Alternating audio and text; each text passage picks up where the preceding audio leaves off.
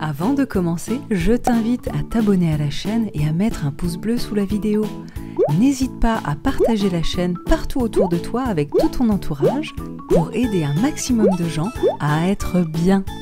Merci.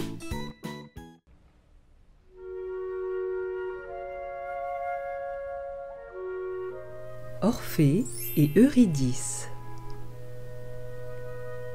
Cette histoire s'est passée il y a très longtemps dans un monde antique. Dès son enfance, Orphée avait développé un don plutôt exceptionnel pour la musique. Il était si érudit de cet art que les dieux lui offrirent une lyre, une sorte de petite harpe dont Orphée ne se sépara jamais.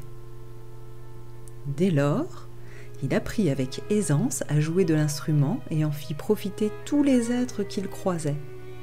Il jouait de la lyre selon ses émotions, joyeuses ou mélancoliques. Mais le plus incroyable, c'est qu'il arrivait à transmettre l'indicible. Ce qui loge au plus profond de chacun, il l'exprimait avec justesse à travers ses notes de musique qui s'expansaient dans les airs pour s'évaporer vers les cieux.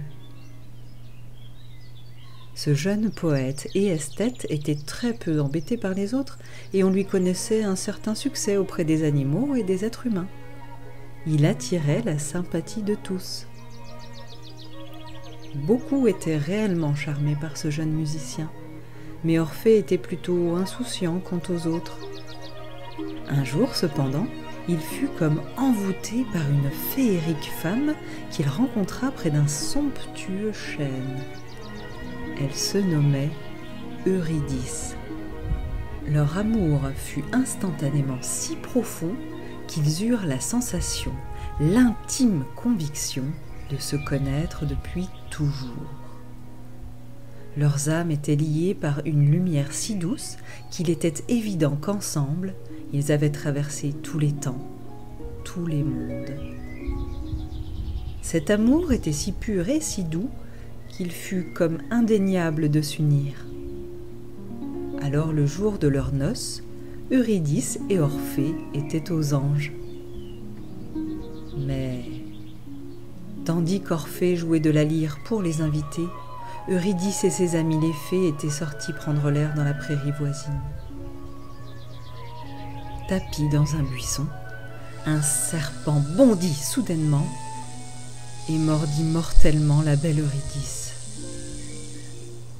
L'effroi des jeunes fées ne tarda pas à retentir dans un cri à l'unisson que l'on entendit de toutes parts. Orphée se rendit aussitôt sur les lieux et découvrit, épouvanté, le corps inerte de sa bien-aimée. Il n'y avait plus de vie en Eurydice. Orphée fut instantanément frappé d'une douleur si profonde que son cœur se noya dans les larmes qu'il n'arrivait pas à faire jaillir. Il comprit à cet instant qu'il venait de perdre à tout jamais la femme qu'il aimait et à laquelle il se sentait infiniment lié. N'acceptant pas ce coup du sort, Orphée décida de se rendre aux enfers, le lieu où se retrouvaient les âmes des défunts à cette époque. Orphée était déterminé, il ramènerait auprès de lui son amour Eurydice. Les enfers étaient un lieu, ma foi, peu accueillant, peuplé de créatures issues des peurs communes aux êtres humains. En effet, toutes les terreurs imaginaires des uns et des autres qui vivaient sur Terre logeaient ici. Et les âmes des morts flânaient, malgré elles, dans ce monde bien farfelu. Le roi Hadès et son épouse Perséphone régnaient en maître sur ce vaste territoire situé dans les profondeurs de la terre. L'entrée de cet étrange royaume était gardée par Cerbère, un chien à trois têtes. Cerbère était simplement là pour terrifier quiconque tenterait de pénétrer ici-bas. Mais Orphée, malin et voulant à tout prix retrouver son amoureuse, était arrivé à l'entrée des enfers. Et bien entendu, le chien effroyable avec ses trois têtes l'attendait. Mais Orphée sortit sa lyre et n'eut aucun mal à l'endormir. Ce qu'il découvrit derrière la porte n'était guère réjouissant. Les enfers étaient un monde sombre où toutes les terreurs étaient réunies. Hmm, pas très joli tout ça. Mais jamais Orphée ne fut inquiété. Il progressait, protégé par le son de sa lyre, et bientôt il vit apparaître devant lui le palais de Perséphone et de Hadès. Interloqué par la venue d'un vivant sur leur territoire, le couple royal s'offusqua. Que fais-tu ici, jeune homme? s'exclama Hadès. Je viens chercher mon défunt amour qu'il y a peu de temps est descendu en ce lieu. Et Orphée se mit à jouer une musique emplie de sa tristesse, si bien qu'elle toucha intensément tous les êtres des enfers qui s'apaisèrent au son de ses notes.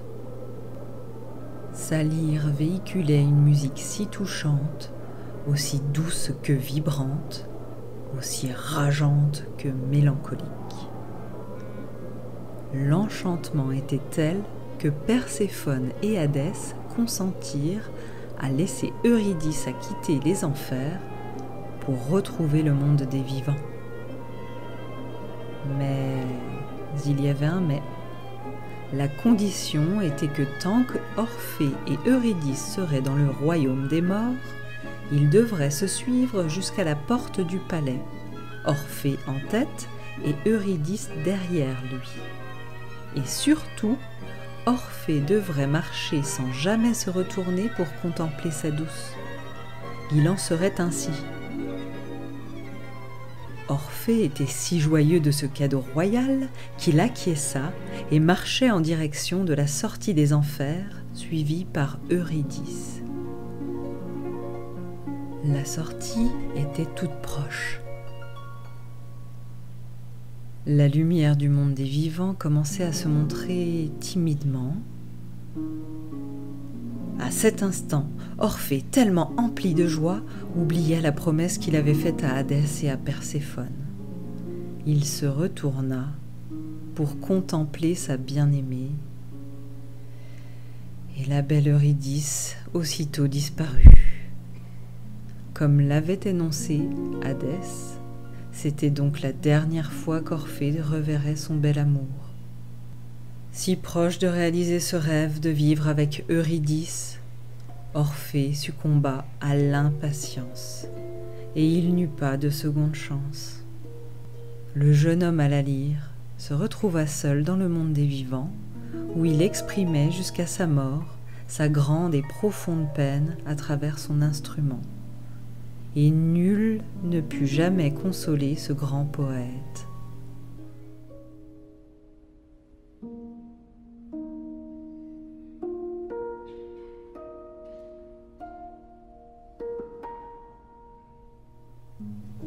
Je te remercie d'avoir fait avec moi ce voyage imaginaire. Je te laisse à présent écouter la fin de cet allegro pour flûte, clarinette et harpe de Ravel.